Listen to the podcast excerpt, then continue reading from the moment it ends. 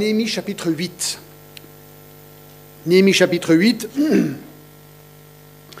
Euh, ça fait depuis le début qu'on a commencé Néhémie que j'attendais ce jour. D'accord? Tellement Néhémie 8 est un, est un chapitre palpitant.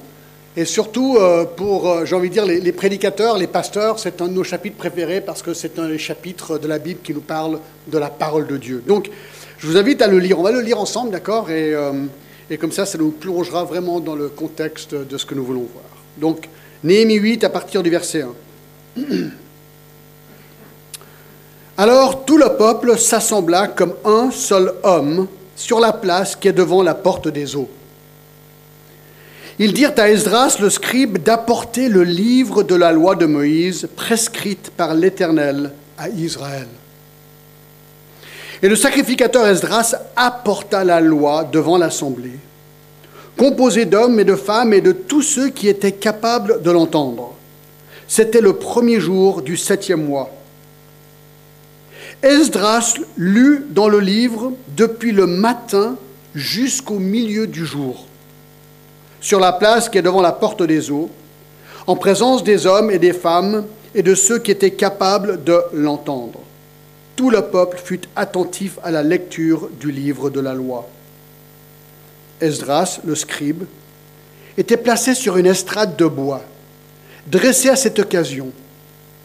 Auprès de lui, à sa droite, se tenaient Matitia, Shema, Anadja, Uri, Ilkija et Maaseja, et à sa gauche, Pedaja, Michaël, Malkija, Hashum, Ashbadana, Zacharie et Meshulam.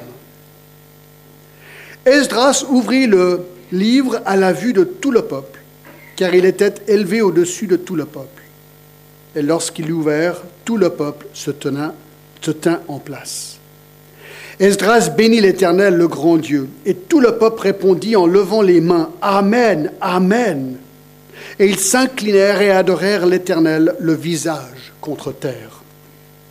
Josué, Bani, Sherabia, Jamin, Akoub, Shabetaï, Odija, Maaseja, Kelita, Azaria, Josabad, Anan, Paladja et les Lévites expliquaient la loi au peuple et chacun restait à sa place. Ils lisaient distinctement dans le livre de la loi de Dieu et ils en donnaient le sens pour faire comprendre ce qu'ils avaient lu. Néhémie, le gouverneur, Esdras, le sacrificateur et le scribe, et les Lévites qui enseignaient le peuple, dirent à tout le peuple, Ce jour est consacré à l'Éternel votre Dieu. Ne soyez pas dans la désolation et dans les larmes, car tout le peuple pleuraient en entendant les paroles de la loi. Ils leur dirent, Allez, mangez des viandes grasses et buvez ce qui est doux, et envoyez des portions à ceux qui n'ont rien de préparé, car ce jour est consacré à notre Seigneur. Ne vous affligez pas, car la joie de l'Éternel sera votre force. Les Lévites calmaient tout le peuple en disant, Taisez-vous, car ce jour est saint. Ne vous affligez pas. Et tout le peuple s'en alla pour manger et boire, pour envoyer des portions et pour se livrer à de grandes réjouissances, car ils avaient compris les paroles qu'on leur avait expliquées. Et bien que le Seigneur bénisse vraiment sa parole ce matin. Alors j'ai intitulé mon message Apporte le livre. Sous-titre les ingrédients essentiels d'un réveil. D'un réveil. Alors, je ne sais pas si vous êtes comme moi, mais on entend parfois dans les églises ce genre de langage où que les gens veulent un réveil. Peut-être vous l'avez déjà dit aussi. On aimerait, Seigneur, voir un réveil. Et un appel ou un désir ou un cri de vouloir avoir un retour à un réveil. Alors, je me suis posé la question, mais c'est quoi exactement un réveil? On, en veut un, mais c'est quoi un réveil? Eh bien, il y a un certain Alec Rowland qui définit un réveil comme ceci. Un réveil, et je cite, c'est un sentiment écrasant de la présence de Dieu qui tombe sur un chrétien qui est devenu mort et léthargique dans sa vie spirituelle et où sont ravivés dans sa vie les éléments normaux de la vie chrétienne qui ont été laissés de côté, ravivés avec zèle et passion. En fait, si c'est un réveil, ça veut dire qu'on s'est endormi. Et donc on veut revenir à cet état de réveil qu'on a un petit peu perdu. Donc un jour, apparemment, on peut dire, alors j'étais tiède, j'étais léthargique, et soudainement mon zèle pour le Seigneur revient d'une vigueur que je ne connaissais peut-être pas avant. Ce même auteur, ayant analysé les réveils du passé, lui donne sept caractéristiques un réveil. Numéro un, il y a une nouvelle foi sans question dans la parole de Dieu et un nouveau désir d'obéir la parole de Dieu. Donc numéro un, c'est la parole de Dieu. Selon lui, numéro 2, il y a une nouvelle conviction intense de péché et un désir de vouloir revenir à la sainteté. Donc parole et péché. 3. L'adoration. Notre adoration devient vivante et fraîche et nouvelle. 4. Selon lui, il y a un nouveau désir intense pour la prière. 5. Il y a une nouvelle excitation pour servir le Seigneur. D'un côté, d'évangéliser les perdus et deuxièmement, de servir les uns les autres dans l'Église. 6. Selon lui, il y a une renaissance de l'importance de l'amour fraternel. Et 7. Il y a une nouvelle bataille lancée contre Satan et ses puissances maléfiques. Steve Lawson, dans son excellent message sur le sujet, dit ceci, et je le cite. Dubonnet, il cite un, historien qui s'appelle Dubonnet, a dit ceci. La seule véritable réforme est celle qui émane de la parole de Dieu. Ceci est vrai de la réforme du XVIe siècle qu'on a vu ici même à Genève. C'était une redécouverte de la parole de Dieu. La prédication biblique a bouleversé le monde. Il continue, c'est pareil en Angleterre. On a juste prêché la Bible. Il y a eu de grands réveils sous Jonathan Edwards et sous George Whitfield. La côte est des États-Unis fut électrifiée par la parole de Dieu. Tous les grands réveils ont été inaugurés par la prédication biblique. Tous les progrès de l'histoire de l'Église ont été conditionnés par une étude nouvelle et approfondie des Écritures. Les humanistes sont, eux, retournés à la littérature classique, tandis que les réformateurs sont, eux, revenus aux Écritures. James Montgomery Boyce, encore euh, des auteurs, pas mal d'auteurs euh, anglophones, a dit ceci. J'ai trouvé intéressant parce qu'il parle de notre ami Jean Calvin, assis à Genève. Et il dit de Calvin Calvin n'avait autre arme que la Bible.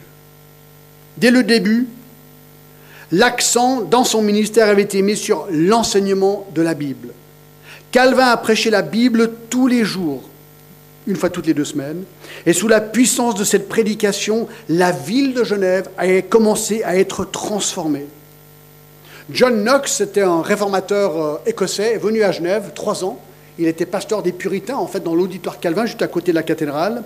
Et il est connu pour avoir dit ceci une fois qu'il a vu ce qui se passait à Genève à l'époque de Calvin. Je cite De la même manière que les habitants de Genève ont appris à connaître la parole de Dieu, ils ont été transformés et Genève est devenue l'école la plus parfaite de Christ depuis le jour des apôtres. Il est venu, il a regardé Genève, il a dit, voici l'école ultime de Jésus-Christ, Genève. Waouh J'ai quand même l'impression qu'en 500 ans, euh, les choses ont un petit peu changé à Genève. Vous ne trouvez pas? Beaucoup même. Et pourtant, c'est ce qu'on disait de notre ville il y a 500 ans en arrière. Alors voulons-nous un réveil? Ce serait super d'avoir un réveil, non? Mais si on dit ça, ça implique qu'on n'est pas réveillé. Ça veut dire qu'on est un petit peu endormi, d'accord? Alors je ne sais pas où vous en êtes. Moi, j'ai dû m'examiner aussi, d'accord? Alors je ne sais pas où vous êtes, mais la, la question aujourd'hui, c'est Seigneur, est-ce que je veux te connaître plus? Oui. Oui.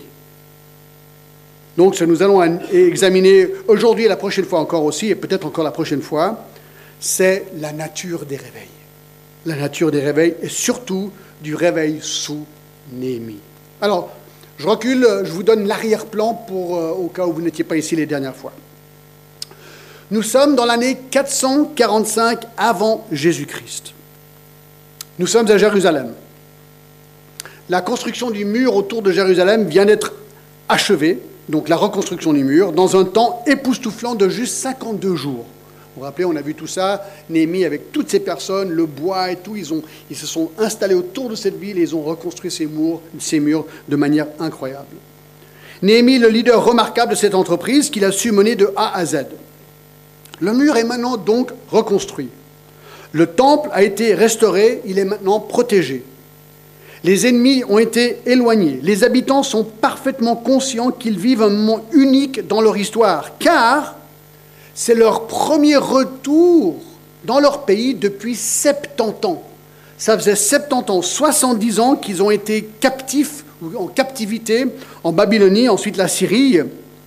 Et enfin, après le troisième retour, avec Néhémie, le mur non seulement est reconstruit autour de la ville, mais le temple aussi a été reconstruit avant par Zorobabel. Donc le temple et le mur, et tout le monde est là. La nation entière se réunit donc pour célébrer la fête des tabernacles dans Jérusalem. Et s'il y a une chose que tout le peuple sait ce jour-là, c'est que leurs besoins, et ça c'est très important ce que je vais dire, d'accord? Le peuple sait que leurs besoins est bien plus important que simplement un programme de construction. Vous savez qu'on peut dans nos églises, et nous on est dans un hôtel, donc ça on ne le sent pas trop nous, mais on peut rentrer dans les programmes de construction d'église, alors c'est pas mal, il faut bien parfois les bâtiments, mais ça peut vraiment prendre le dessus. Et donc le peuple, bien qu'il y avait un programme, parce qu'il fallait reconstruire le temple et ensuite le mur, ils ont compris qu'il faut aussi un côté spirituel. Ce n'est pas juste des bâtiments. Non, ce sont des gens. Et là, il y a une immense foule. Et ils savent qu'ils ont besoin d'être infusés par la parole de Dieu. C'est justement au travers de la lecture et la prédication de la parole de Dieu que leurs âmes vont être enflammées pour le Seigneur et qui va leur permettre de croître dans la piété à laquelle Dieu les a appelés à vivre. Et donc, euh, ce chapitre 8 de Néhémie est un de ces chapitres palpitants dans la Bible où euh, nous, nous voyons vraiment un peuple pas indifférent à la parole de Dieu. Et nous voyons aussi le rôle du prédicateur, celui qui va apporter la parole de Dieu à l'assemblée. En fait, ce que nous allons voir ici, c'est rien d'autre qu'un réveil spirituel le genre de réveil spirituel auquel nous aspirons tous de voir. Et moi, j'ai toujours dit au moins une fois dans ma vie, ce serait super de voir ça. Mais ça, ça ne peut pas être concocté, ça ne peut pas être créé. C'est Dieu à un moment donné qui doit simplement faire son travail. Et ensemble, quelque part, on prend conscience d'une manière qu'on n'a jamais su avant de, de, nous devant le Seigneur. Mais ça, on va le voir au fur et à mesure qu'on avance. Donc dans ce chapitre et les chapitres qui suivent, eh bien, Néhémie nous décrit les ingrédients essentiels d'un réveil. Un réveil lié, bien sûr, à la Bible, à la parole de Dieu. Et ce matin, j'aimerais voir, on va voir si on y arrive les quatre, parce qu'on va continuer. On va déjà en voir cinq. Cinq des premiers ingrédients essentiels d'un réveil. D'accord? Numéro un. Le premier ingrédient d'un réveil, je pense que vous le savez déjà, mais la tournure de cette phrase est très importante. Numéro un, un appétit irrésistible pour le livre. Un appétit irrésistible pour le livre. Regardez le verset 1 de Néhémie 8. Alors, tout le peuple s'assembla comme un seul homme sur la place qui est devant la porte des eaux. Regardez maintenant. Ils dirent à Ezra, le scribe, d'apporter le livre de la loi de Moïse prescrite par l'Éternel à Israël. Écoutez, mes amis, ce qui saute aux yeux de manière étonnante au verset 1 est de constater que le réveil commence avec le peuple. Il commence avec le peuple. Qui fait la demande pour que le livre soit apporté et prêché? Le peuple. Oui, bien aimé, c'est le peuple qui avait faim pour la parole de Dieu. C'est le peuple qui fait la demande ici. C'est le peuple qui voulait la parole, que la parole et rien que la parole. Le peuple, en fait, avait faim pour la prédication du livre. Alors, je ne sais pas si vous réalisez l'enjeu ici, ou ce qui se passe. J'ai consulté pas mal de commentateurs et tous estiment que la foule est entre 40 et 50 000 personnes. Alors, deux indices nous le donnent. Chapitre 7, verset 66, l'assemblée tout entière était de 42 360 personnes, sans compter leurs serviteurs et leurs servantes, au nombre de 7 337. Parmi eux se trouvaient 245 chantres et chanteuses. Grand total, 49 697 personnes. Et ça, c'est sans compter les animaux. Verset 68, il y avait 736 chevaux, 245 mulets, 435 chameaux et 6720 ânes. Bon, je ne crois pas qu'ils sont là pour le réveil, d'accord, les animaux, je ne sais pas où ils sont. Mais au moins, on sait qu'il y avait, je ne sais pas si tout le monde était là, mais il y avait presque 50 000 personnes.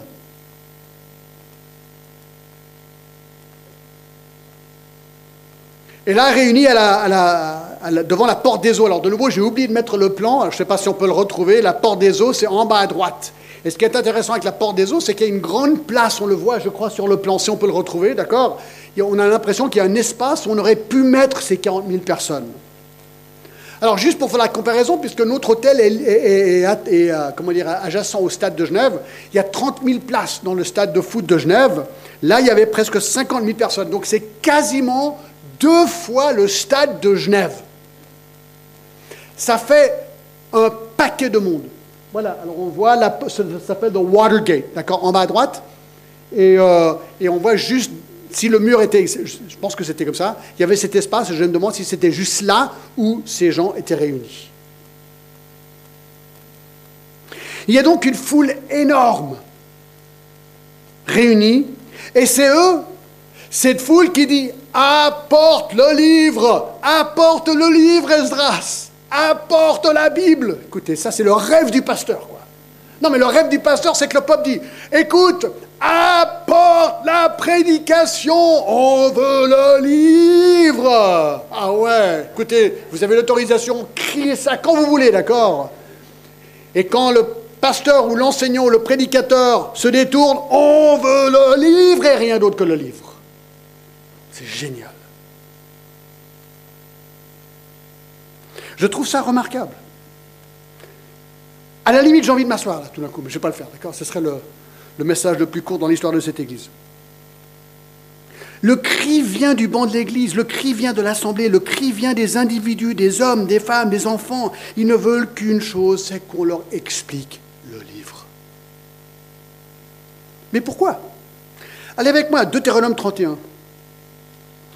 Deutéronome 31, versets 10 à 13. Alors, vous savez, c'est vraiment intéressant. Le livre explique le livre. Ça, c'est une des règles de l'herméneutique. si tu veux comprendre ce qu'est la Bible, consulte la Bible pour voir comment elle explique la Bible. Là, on a l'explication de ce qui se passe. D'accord? Deutéronome 31, verset 9. C'est Moïse. Moïse écrivit cette loi et il l'a remis au sacrificateur, fils de Lévi, qui portait l'arche de l'alliance de l'Éternel et à tous les anciens d'Israël. Moïse leur donna cet ordre, c'est un ordre. Tous les sept ans, à l'époque de l'année du relâche et la fête des tabernacles, quand tout Israël viendra se présenter devant l'Éternel, ton Dieu, dans le lieu qu'il choisira, tu liras cette loi devant tout Israël en leur présence. Tu rassembleras le peuple, les hommes, les femmes, les enfants, les étrangers qui seront dans les portes, afin qu'ils entendent et afin qu'ils apprennent à craindre l'Éternel, votre Dieu, à observer, à mettre en pratique toutes les paroles de cette loi. Et leurs enfants qui ne la connaissent pas l'entendront et ils apprendront à craindre l'Éternel votre Dieu tout le temps que vous vivez dans le pays dont vous prendrez possession après avoir passé le jour d'un. Voyez-vous, Moïse, inspiré par Dieu, avait prescrit que tous les sept ans, au moment de la fête des tabernacles, qui, commémorait la sortie du peuple d'Israël d'Égypte et ses 40 ans dans le désert, que le peuple serait réuni et que la loi, donc la loi c'est quoi? C'est la Torah, c'est les cinq premiers livres de la Bible, serait lue. Donc c'était une lecture publique prescrite par Dieu tous les sept ans. Alors le problème, c'est que dans le contexte de Néhémie, le peuple avait été déportés depuis 70 ans. Donc ça faisait 10 fois 7 ans qu'ils n'avaient pas pu faire ça. Donc ils étaient affamés, ils étaient affamés de, de, connaître la, la, loi de Dieu. Ils n'ont pas pu accomplir cette prescription, et surtout dans Jérusalem. Alors le jour était enfin arrivé où le peuple pouvait faire ce que Moïse avait prescrit. On est environ fin septembre, début octobre, c'est là où cette fête a lieu. Imaginez la joie. Imaginez que ça fait 70 ans que vous n'avez pas pu faire ça. Moi, je pense souvent aux, Huguenots hein, qui ont été persécutés en France pendant toutes ces années. Et pour beaucoup d'eux, pendant des années, des années, des années, ils ne pouvaient jamais se réunir à plus que 5 ou 10 ou 3 ou 4 par peur d'être repérés. Et certains d'eux, au risque des périls de leur vie, on voulait venir à Genève. Genève, c'était la ville réformée, la ville libre. Et, souvent, je raconte cette histoire, j'ai toujours la chair de poule quand je la raconte. Mais imaginez ces gens depuis des années qui, se réunissent à 2, 3, 4, 5 personnes, et ils arrivent finalement à Genève. Ils reçoivent leur laissez-passer parce qu'ils sont, sont reconnus huguenots. Et là, c'est un dimanche matin. Ils montent de la frontière, peut-être à Saint-Julien, et ils montent, et là, ils entendent les cloches de Saint-Pierre, puis ils montent, et puis ils voient tout Genève qui monte les rues de la vieille ville. Et là, ils arrivent devant la cathédrale, porte grande ouverte. Puis ça commence à chanter. Et vous n'avez pas vu ça depuis des années. Et là, une église complète à craquer. Et là, ils commencent à chanter les psaumes. Et tout d'un coup, Jean Calvin qui se met dans la chair, et paf, il amène la parole. Et que la parole. Et puis, moi, je me disais, ces gens effondrés en train de pleurer, quoi. Non, mais c'est des, moments, on ne peut pas imaginer, surtout sachant que, peut-être tu as perdu un oncle, ou une grand-mère, ou un père, ou un fils, ou une fille qui ont été déjà tués ou, mis en prison pour leur foi, et toi, au risque de la vie, tu es là. Et là, pour la première fois, tu peux vivre ces moments. Ben, c'est un petit peu ça ce qu'ils ont vécu ici. La parole. La parole.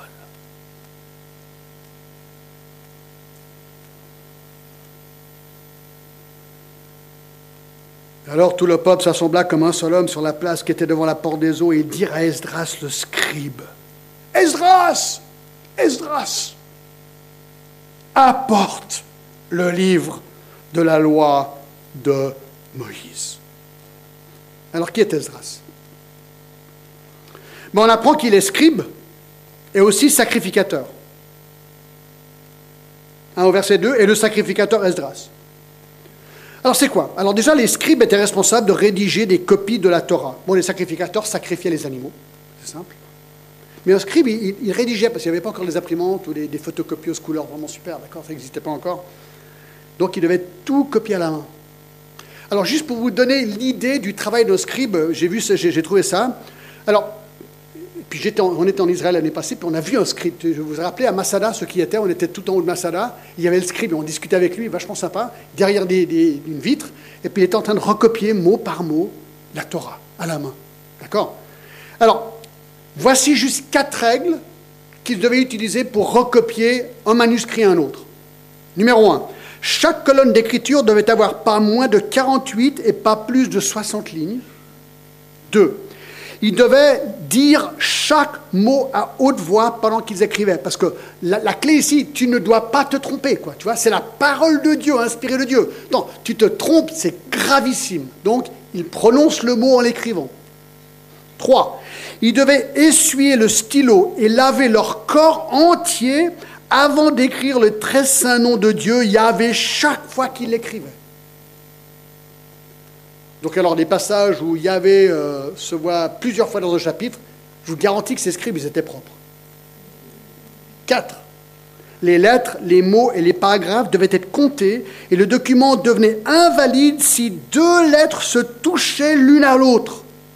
Donc si tu à la fin du document et par mégarde, une lettre touche l'autre, il vire tout. Le paragraphe du milieu, le mot, et la lettre devait correspondre à ceux du document original. Donc c'était une manière de faire, de compter, pour être sûr que le compte était pareil, pour être sûr qu'on ne s'était pas trompé.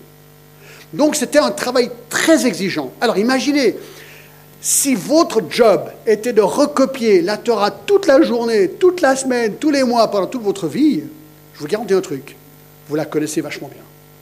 Alors là, vous la connaissez. Là, vous la connaissez. Alors, ces gens devenaient des érudits des érudits bibliques à cause de ça.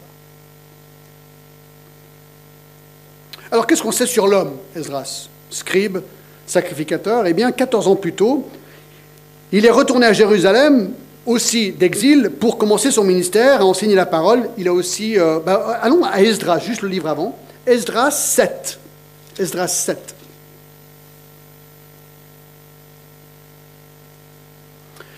Le verset 6, d'accord? On apprend quelque chose sur lui. Alors, Esdras 7, verset 6. Cet Esdras vint de Babylone, c'était un scribe versé dans la loi de Moïse, donnée par l'Éternel, le Dieu d'Israël, et comme la main de l'Éternel, son Dieu, était sur lui, le roi lui accorda tout ce qu'il avait demandé. Donc comme Néhémie, il avait demandé au roi de pouvoir rentrer à Jérusalem et euh, faire son travail euh, de repeuplement d'Israël. Et alors regardez verset 9 maintenant. Alors ça encore, on arrive à des versets préférés des prédicateurs. Verset 9, il était parti de Babylone le premier jour du premier mois, il arriva à Jérusalem le premier jour du cinquième mois. La bonne main de son Dieu était sur lui, étant sur lui, car, écoutez, Esdras avait appliqué son cœur à étudier, à mettre en pratique et à mettre en pratique la loi de l'Éternel et à enseigner au milieu d'Israël les lois et les ordonnances. Alors, ce qui est intéressant ici, c'est que Esdras avait préparé, euh, excusez-moi, Dieu avait préparé Esdras depuis 14 ans pour ce jour et pour ce réveil. Et ce verset 10, il est fantastique dans Esdras 7, parce qu'on apprend que Esdras avait appliqué son cœur à étudier et à mettre en pratique la loi de l'Éternel et à enseigner au milieu d'Israël les lois et les ordonnances. Le mot hébreu pour appliquer décrit quelque chose d'établi, quelque chose de solide. Par exemple, le psaume 93, 1 dit L'Éternel règne, le monde est ferme, il ne chancelle pas. Et quand vous voyez les saisons passées là, hier soir, je me suis réveillé vers les, je sais pas, ce matin vers les 5 heures, les oiseaux, mais c'est incroyable, les oiseaux, c'est fort, hein, mais c'est beau, c'est vraiment beau. C'est beau, mais ça réveille quand même, d'accord? Non, mais c'est très très beau. Hein. Mais, mais on voit que les saisons, c'est vraiment, voilà, c'est établi, on est dans un monde établi. Ben voilà le mot ici. D'accord? Établi de manière solide. Ne chancelle pas. C'est l'idée. Il a, donc Esdras, fermement décidé avec son cœur d'étudier, de mettre en pratique et d'enseigner. C'est une décision ferme, nette et claire. Je vais étudier ce livre, je vais appliquer ce livre et je vais enseigner ce livre. Voilà la vie d'Esdras. Voilà la vie d'Esdras. J'étudie, j'applique, j'enseigne. J'étudie, j'applique, j'enseigne. En fait, c'est ce que nous devrions tous faire, n'est-ce pas? Absolument. Mais lui, et c'est ce que j'aime, il avait appliqué son cœur de manière ferme, ça c'est ce que je vais faire. Il a résolu de le faire, il a décidé, déterminé. Et ça, c'est le secret du succès de cet homme, de ce scribe, de, ce, de tout prédicateur, en fait, et de tout chrétien. De mettre son cœur et de se dire, voilà, je vais utiliser mon énergie pour étudier, appliquer et enseigner la parole de Dieu. Et donc on peut dire, s'il y a une chose qui caractérisait Esdras, c'était bien la parole de Dieu. J'ai envie de dire que c'était un homme du livre. L'homme du livre.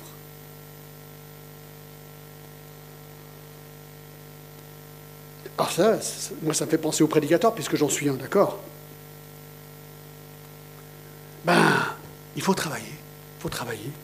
C'est comme pour tout. Ne pensez pas qu'un sermon surgit automatiquement des pages des Écritures. Ne pensez pas, comme dans certains milieux, que le Saint-Esprit nous révèle ce qu'il faut dire quelques minutes avant de monter dans la chair. Je vais simplement laisser l'Esprit m'inspirer, ce serait super. Alors, façon, il nous inspire, mais ce n'est pas comme ça que ça marche, d'accord? Non, ça c'est certainement une des manières de se tromper, juste laisser l'esprit, parce que c'est pas ce que Esdras a fait. Esdras a étudié la loi de Dieu. Ça demande travail, ça demande énergie, ça demande concentration, ça demande temps.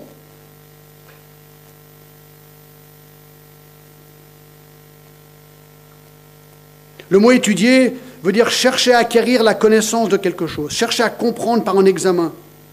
Si vous avez tous, je pense que vous avez tous été à l'école, je vais vous poser une question. Vous avez aimé l'école quand vous étiez petit? Alors vous allez peut-être dire, ouais, il y avait des trucs sympas. Tout? Non. Au fait, est-ce que vous savez pourquoi on est obligé d'aller à l'école? Vous avez déjà posé la question? C'est encore un truc de Genève, d'accord?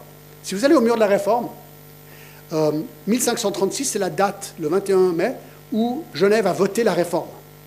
Eh bien, sur le mur de la réforme, c'est marqué en bas, et ce jour-là, l'instruction a été décrétée obligatoire à Genève.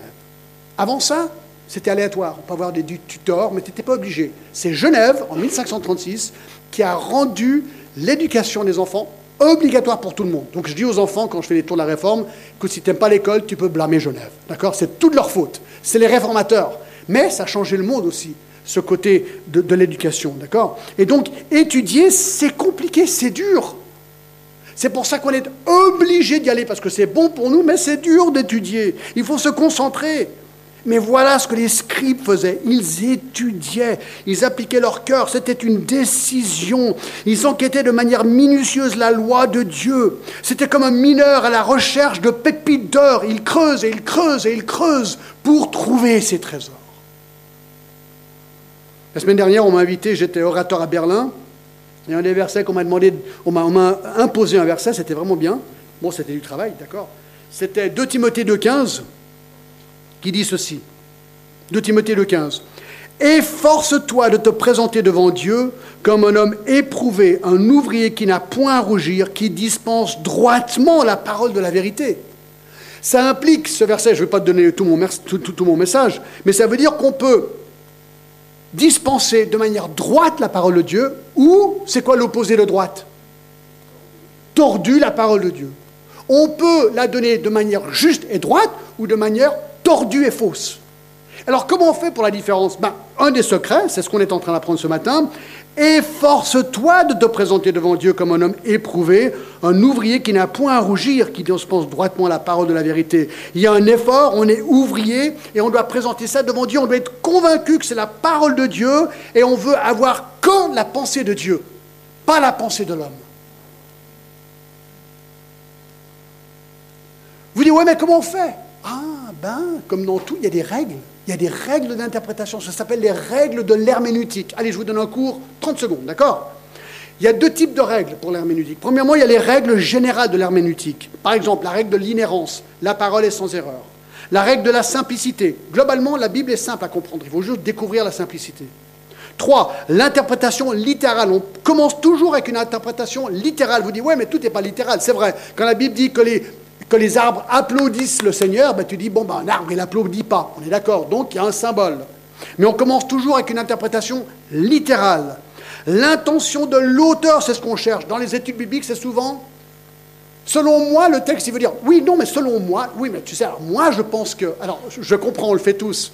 Mais ce n'est pas comme ça qu'on interprète la Bible. La question, c'est, qu'est-ce que Dieu dit? Qu'est-ce que l'auteur pensait? Moi, ce que je pense, à la limite, euh, on peut tous avoir une interprétation différente, donc il faut appliquer ces règles, d'accord?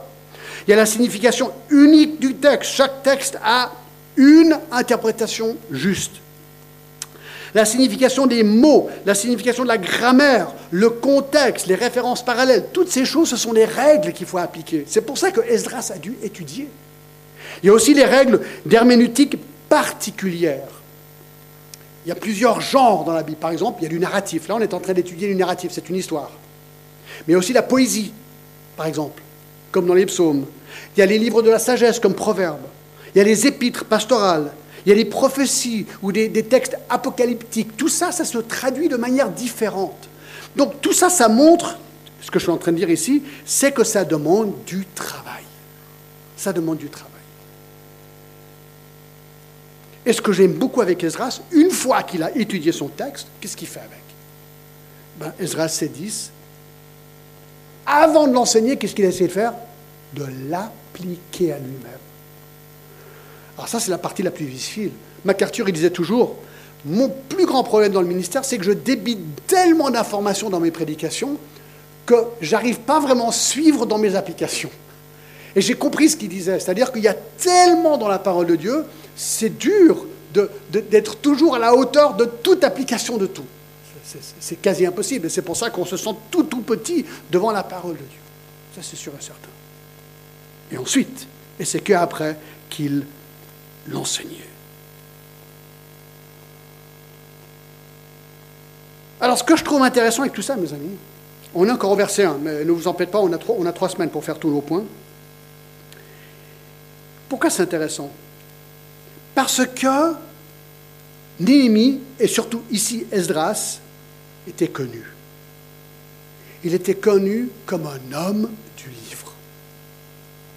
Et qui est-ce que ces 40 ou 50 000 personnes appellent? Esdras, viens et apporte le livre. Apporte le livre. Donc c'est le peuple, mes amis, en fait, qui a un appétit irrésistible pour la loi de Dieu. Et ils veulent l'entendre. Et ça, je trouve vraiment, vraiment beau. Donc, voici le premier point. Voici le premier ingrédient d'un réveil, un appétit irrésistible pour le livre. Numéro 2. Numéro 2. Une proclamation robuste du livre. Une proclamation robuste du livre. Ce qui est intéressant avec le chapitre 8 de, de c'est que tout, tout, tourne, tout, tout, tout tourne autour, compliqué, tout tourne autour du livre, de la parole de Dieu. Et en fait, regardez ce qu'un prédicateur doit faire, d'accord? Et c'est ce qu'on le voit ici.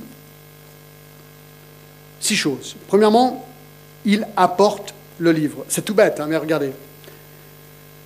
Alors verset 2. Et le sacrificateur Esdras apporta la loi devant l'Assemblée, composée d'hommes et de femmes et de tous ceux qui étaient capables de l'entendre. C'était le premier jour du septième mois. Alors je ne sais pas comment vous réagissez, mais moi je vois ici un côté visuel. Un côté visuel de ce texte qui va s'accentuer dans quelques instants. Le peuple ne veut pas simplement entendre le livre. Je me suis dit, mais, mais Esdras, il connaissait probablement la Torah par cœur. Pourquoi il s'est pas juste levé, il a récité Pourquoi il n'a pas juste récité? Il aurait pu juste réciter. La parole de Dieu, c'est la parole de Dieu. Ça aurait été bien, certes, mais lorsque le livre de la loi est physiquement apporté, lorsqu'il est ouvert devant le peuple, lorsqu'il est lu devant le peuple, lorsqu'il est expliqué devant le peuple, livre de son soi, c'est comme s'il y a quelque chose d'encore plus fort. Il y a un côté visuel, ça c'est sûr et certain. Il y a un côté visuel ici. Il y a quelque chose de solide, de fondamental, de divin, lorsque le livre est vu et il est lu. Parfois, je ne l'ai pas fait ce matin, je ne sais pas si vous avez remarqué, mais quand je lis avant le message, j'aime bien prendre ma Bible je fais comme ça et je la lis pour qu'elle ait vu. Alors ce matin, je crois qu'avec le petit euh, espace ici, vous pouvez en fait la voir, mais peut-être ce serait encore mieux d'avoir un plus fort visuel pour, pour que le peuple sache, et c'est ça, pourquoi est-ce que c'est important?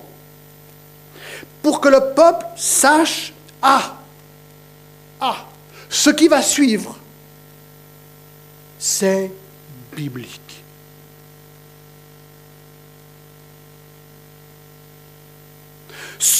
Ce que nous sommes en train d'entendre, c'est Dieu et sa parole, lu par un homme, d'accord. Mais c'est la parole, et je me suis souvent posé la question, j'ai déjà souvent posé en prêchant, c'est quand même dingue que Dieu a choisi de nous révéler toute sa pensée dans un livre. Alors bien sûr, à l'époque, c'était les rouleaux, on est d'accord. Mais, mais par écrit, qui implique que nous devons pouvoir lire et étudier. Mais je trouve ça quand même marrant, vous ne trouvez pas? Regardez voir, toute la pensée de Dieu, qui a une sagesse infinie, tout ce dont on a besoin est là. Dans un livre. Je me dis, c'est quand même incroyable. Toute la vie contenue dans un livre. Quelque part, ça devrait être hyper motivant de le connaître, ce livre. Si ce livre me donne la pensée de Dieu par rapport à tout, tout ce dont j'ai besoin pour pouvoir vivre ma vie. Et donc, de voir le livre lu ajoute un sérieux au moment. Et surtout, à l'époque, vous savez, aujourd'hui, c'est quand même compliqué. Enfin, on, a des privilèges. Tac, Ah, ma Bible. Quelle version, quelle langue Tac, tac, tac, tac. En trois clics, t'as tout, quoi, en fait, aujourd'hui. Alors, est-ce que ce serait pareil si j'ai, voilà, ouvrons, non. Cliquons sur le chapitre 3 de Néhémie, lisons. Ah, alors, ça passe, mais c'est quand même un peu différent, vous n'êtes pas d'accord? Alors, alors maintenant, ils vont me dire, ouais, John, t'es un vieux gars, voilà, c'est vrai que je suis vieux, j'ai 61 ans, mais il faut, il faut être moderne. Alors, je ne suis pas contre les téléphones, j'en ai un, et la Bible, c'est vraiment utile, et on peut faire des recherches et trouver le grec et l'hébreu. En trois clics, tu as tout ce que tu veux, c'est très bien dans les études bibliques, parce que tu ne peux plus te tromper. Tu as, dix personnes qui vérifient, d'accord? Donc, tu es obligé d'être juste aujourd'hui. Donc, ça, c'est très bien. Mais il y a quelque chose, n'est-ce pas, dans le visuel du livre, comme Dieu l'a communiqué.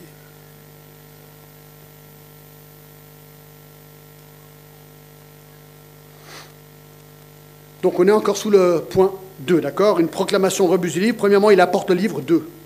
2. Il lit le livre.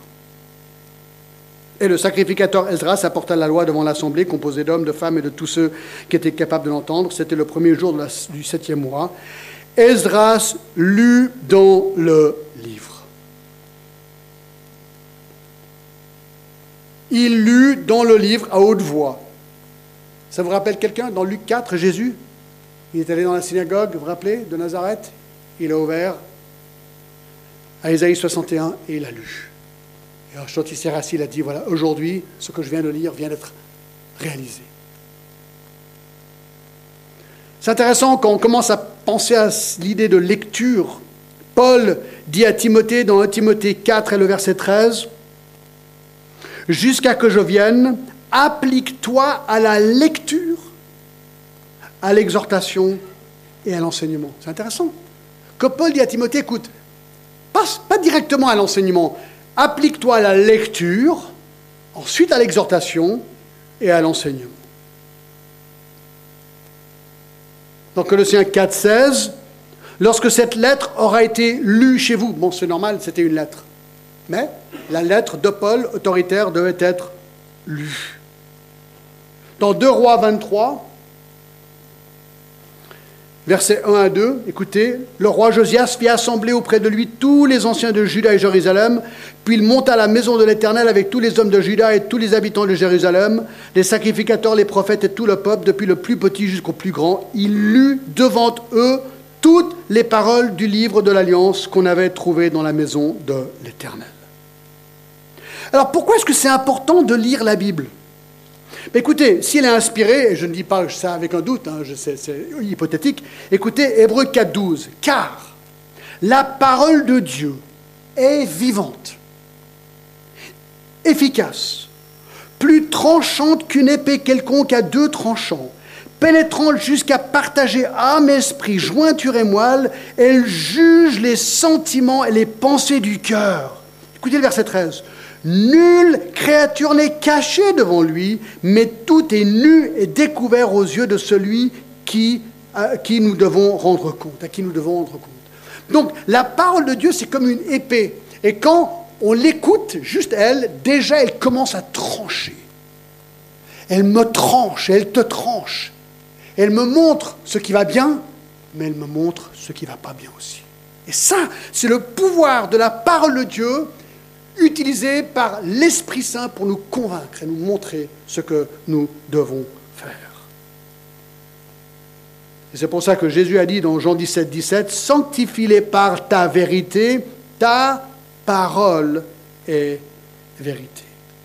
Alors voilà comment Esdras commence son message. Il ouvre la parole de Dieu et il la lit.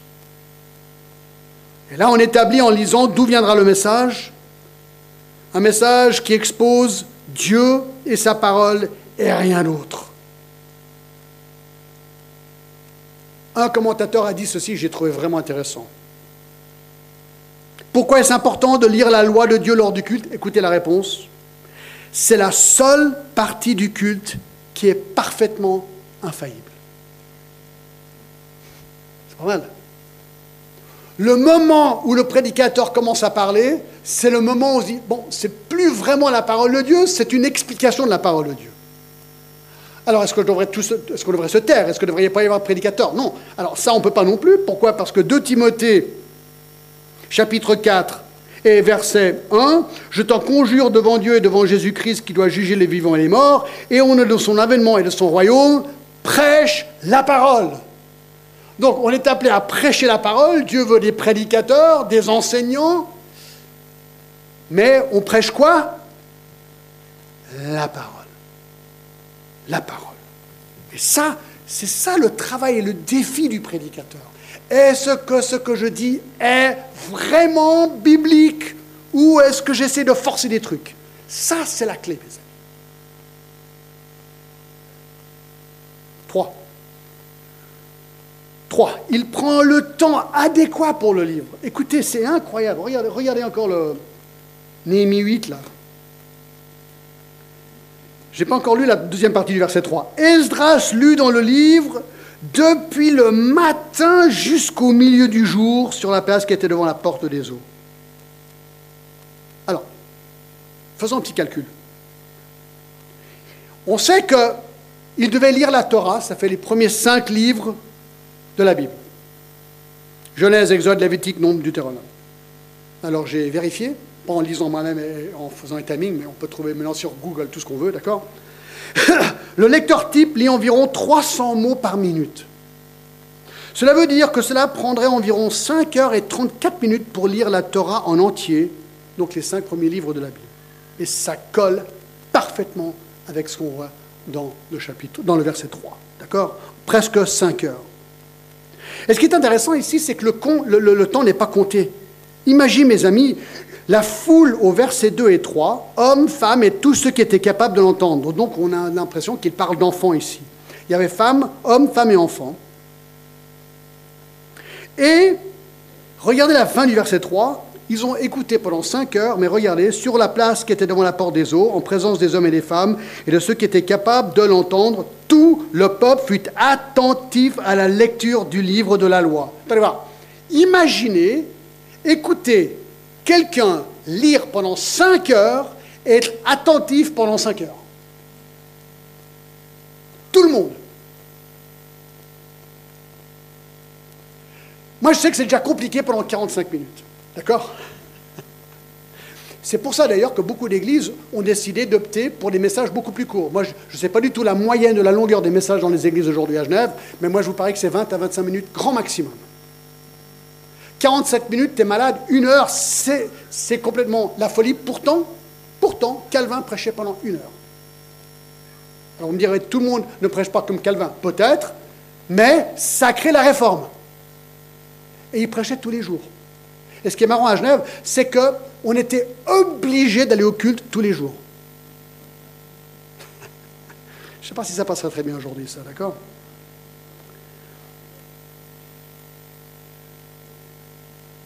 Est-ce que vous êtes déjà arrivé, vous, lisez un livre, vous êtes complètement emballé. Ou bien vous écoutez un message, vous êtes complètement emballé, le message termine ou le livre termine, vous dites Ah non, déjà? Ah non, j'aurais pu continuer encore deux ou trois heures. C'est ce qu'ils expérimentaient ce jour-là. Ah non, continue, continue Ezra, c'est trop bien, vas-y, continue, continue. Oh, 4. Il adopte une posture d'autorité avec le livre. Il faut que j'avance, verset 4. On ne va pas tout finir, bien sûr. Esdras, le scribe, était placé sur une estrade de bois, dressé à cette occasion auprès de lui, à sa droite, se tenaient Matithias, Shema, tous ces hommes. Et donc il est sur une estrade. Il est positionné sur une estrade de bois dressée pour cette occasion. Le mot estrade est le plus souvent utilisé pour décrire une tour. Dans Genèse 11.4, la ville, euh, de, c'était euh, euh, la tour de Babel, il y avait cette tour. Il parle d'une ville avec une tour. Alors, je ne pense pas qu'elle était sur une tour. Il y avait une estrade et peut-être aussi un pupitre, bien sûr, d'accord, où les gens pouvaient l'entendre mieux et aussi pouvaient voir visuellement et entendre ce qui se disait avec la porte, avec la, parole de Dieu. Si vous avez de nouveau dans la cathédrale Saint-Pierre, vous verrez que cette chaire a été montée en hauteur sur le pilier vers le devant à gauche de l'église. Et au-dessus, alors vous savez qu'il y a un petit toit au-dessus de la, de la chaire. Alors, ce n'est pas décoratif, ça, c'est le haut-parleur de l'époque. C'est pour que ta voix rebondisse et ensuite que les gens puissent mieux t'entendre. Alors, à cette époque, je ne sais pas s'il y avait un rebondisseur ou pas, mais bref, il parlait à 40 ou 50 000 personnes. C'est pas rien. Le but ici, c'est qu'il fallait que le peuple puisse entendre la loi et entendre le sermon. Martin Lloyd Jones était un autre prédicateur euh, anglais, excusez-moi. Une des premières choses, nous dit-on, qu'il a fait lorsqu'il est arrivé dans son église, c'est qu'il a fait boulonner sa chair au sol de l'église pour que personne puisse la déplacer. Pour dire aux gens, écoutez, ici c'est la parole et rien d'autre, on va rien faire d'autre. Boulonner par terre là où elle devait être. J'ai trouvé assez intéressant. Donc il adopte une posture d'autorité avec le livre, d'accord? En hauteur avec le livre. Et cinq, il s'entoure de témoins du livre. Au verset 4, il y a tous ces noms un petit peu bizarroïdes qu'on arrive à de la peine à prononcer. Mais ce qui est intéressant, c'est qu'il y a 14 personnes à côté d'Esdras, 7 à droite et 7 à gauche, à, gauche d'accord? Et ce qu'on voit ici, c'est qu'Esdras travaille en équipe. Il travaille en équipe. Il n'était pas solo. Il y avait une solidarité dans la direction spirituelle du peuple. Écoutez, j'ai trouvé ça intéressant. Ils sont 15 sur cette estrade pour un peuple de presque 50 000 personnes. Quelque part, je me dis, c'est pas beaucoup. 15 personnes, apparemment, alors on peut quand même rajouter Néhémie, mais 15 personnes pour mener un peuple de 40 personnes, c'est pas beaucoup. Et ça répond à la question, mais alors combien d'anciens faut-il dans une église? Ben, En fait, il n'y a pas vraiment de règle. Ici, ils étaient 15 pour 50 000, c'est pas beaucoup. C'est pas beaucoup. Mais apparemment, c'était assez. Bon, il y avait en plus les Lévites. C'est vrai, au verset 7, il parle des Lévites. C'était comme les diacres ou les diaconesses, si vous voulez, d'accord? Enfin, pas vraiment, mais c'est juste pour faire le parallèle. Bref, ce qu'on voit, c'est qu'il est pas solo, il est avec ces autres personnes sur euh, sur l'estrade. D'accord? Nous sommes d'accord, nous sommes solidaires, nous sommes ensemble. Et le verset 5, regardez ce qu'il dit. Esdras ouvrit le livre à la vue de tout le peuple, car il était élevé au-dessus de tout le peuple, et lorsqu'il eut ouvert, tout le peuple se tint sur place. Et sixièmement, il explique le livre, verset 7, regardez, Josué, Bani, etc. Et les Lévites expliquaient la loi au peuple et chacun restait à sa place. Ils lisaient distinctement dans le livre de la loi de Dieu et ils en donnaient les sens pour faire comprendre ce qu'ils avaient lu. Et regardez tout à la fin du verset 12, car ils avaient compris les paroles qu'on leur avait expliquées. Alors il faudra rappeler qu'il n'y a pas de système de son à l'époque, d'accord? Et alors les Lévites euh, sont éparpillés dans la foule. C'est l'impression qu'on a, d'accord? Euh, Verset 7, les Lévites expliquent la loi au peuple. Verset 8, ils lisaient, ils en donnaient le sens pour faire comprendre ce qu'ils avaient lu. Verset 13, le second jour, tous s'assemblèrent auprès d'Esdras, le scribe, pour entendre l'explication des paroles de la loi. Alors qu'est-ce qui se passe ici? Certains Lévites aident Esdras à faire comprendre les Écritures au peuple. Il y a certainement deux choses qui se passent. Premièrement, une traduction. Suite à l'exil de 70 ans, beaucoup ne connaissent pas l'araméen, la langue des Assyriens. Donc, il y a aussi une traduction à faire. Il fallait prendre la Bible qui était en hébreu, la Torah, et l'expliquer en araméen, la langue du peuple. Donc, il y a une traduction. Je crois qu'il y a quelqu'un ici déjà, j'ai vu, ils sont en train de traduire ce que je dis en anglais pour qu'ils puissent le comprendre. Ça, c'est une traduction. D'accord? Mais il y a apparemment aussi une explication, verset 8, où ils en donnaient le sens. Et verset 12, car ils avaient compris les paroles qu'on leur avait expliquées. Donc il y a traduction, mais aussi explication. Expliquer le but, l'intention du livre de la loi. Il fallait comprendre les mots, mais aussi le sens de l'auteur et que l'auditeur puisse comprendre ce que l'auteur voulait comprendre. Et c'est ce qu'on apprend avec Esdras. Esdras étudiait pour enseigner. Donc, c'était une manière d'expliquer la loi de Dieu. Et voilà, c'est ça une, prédication. C'est quoi une prédication? Ben, Une prédication, c'est de prendre le texte et l'expliquer aux gens pour qu'ils le comprennent dans leur langue, dans leur culture, dans, dans, leur manière de voir les choses, mais toujours de comprendre quelle est l'intention de l'auteur dans le texte de la Bible. Ça, c'est le travail qui n'est pas toujours facile, parce qu'on a envie de l'appliquer avant de l'étudier. Ça, c'est la tendance qu'on a. Et ça, bien sûr, ça prend du temps. Alors, mes amis, je crois qu'on va s'arrêter là pour aujourd'hui, parce qu'on a encore la Sainte Seine. Mais j'espère que ça nous donne déjà un premier élan sur euh, ce que Dieu a, pour nous, pour nous pour, euh, pour euh, ce texte d'aujourd'hui. Alors, j'aimerais vous montrer quelque chose avant de passer à la Sainte Seine. Parce que là, on a parlé du livre. Apporte le livre. Eh bien, il y a quelques années en arrière, j'étais en train de donner un tour de la réforme, j'étais au mur de la réforme, j'expliquais euh, un des panneaux sur le mur de la réforme. Vous savez que John Knox, un réformateur anglais, est venu à Genève pendant trois ans, et pendant qu'il était à Genève, il a rédigé ce qu'on appelle The Geneva Bible, la Bible de Genève.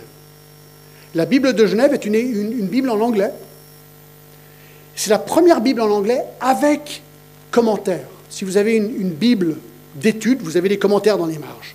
C'est la norme aujourd'hui. Ben, à l'époque, ce n'était pas la norme. C'était la première Bible en anglais avec commentaires. Euh, créée en 1570, 70. Alors j'étais en train d'expliquer un petit peu sur cette Bible, et il y a un homme dans la foule qui m'a dit, euh, écoutez, euh, Monsieur Glass, parce que je montrais que sur le Mayflower, sur le Mayflower, c'est le bateau qui est allé aux États-Unis avec les puritains, il y avait un gars qui tenait la Bible de, Genève. Et cet homme m'a dit, écoute, cette Bible, je l'ai. J'ai dit, ah bon? Euh, Ouais, je, je, collectionne les Bibles de Genève depuis des années. J'ai toute une collection et je crois que j'ai la Bible originelle, celle qui était sur le Mayflower. Alors j'étais complètement époustouflé. Je dis, ah bon? Et puis, puis, ensuite, il me dit ceci. Il me dit, et, vous êtes pasteur à Genève? J'ai dit oui. Il m'a dit, tout pasteur à Genève devrait en avoir une. Je dis, ah bon, d'accord, mais qu'est-ce que tu réponds Tu réponds quoi? Tu ne sais pas trop quoi répondre. Il a dit, écoute, John, quand je retourne aux États-Unis, je vais t'en amener une. Alors là, tu dis, waouh, c'est incroyable, quoi.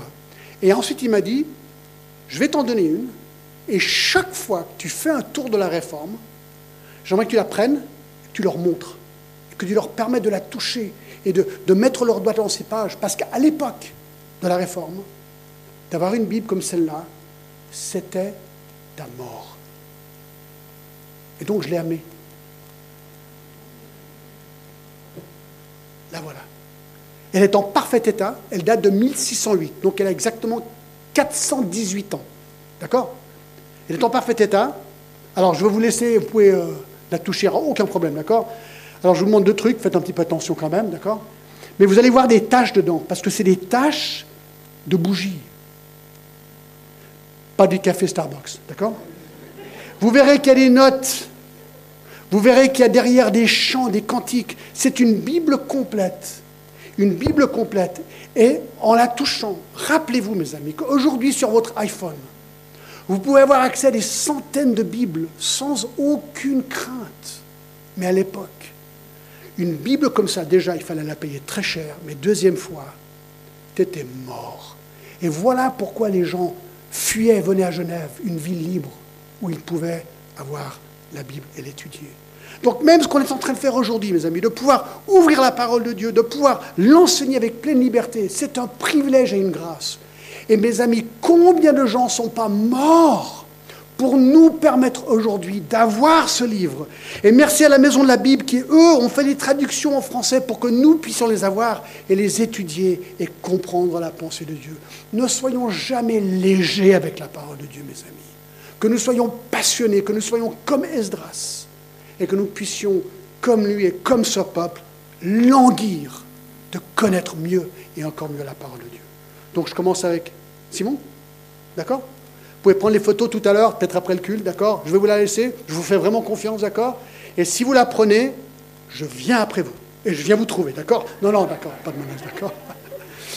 Mes amis, il est un peu tard, mais on va quand même prendre la Sainte Seine, d'accord? Et on va remercier le Seigneur. C'est un moment de joie, de remerciement, de reconnaissance ce matin. On ne va pas faire long, mais c'est vraiment important de pouvoir simplement venir et nous recueillir devant le Seigneur. Donc je vais appeler mes amis à venir et m'aider à distribuer la Sainte Seine ce matin avant la fin du culte. Venez, venez simplement maintenant et nous allons pouvoir euh, faire la, la Sainte Seine ensemble,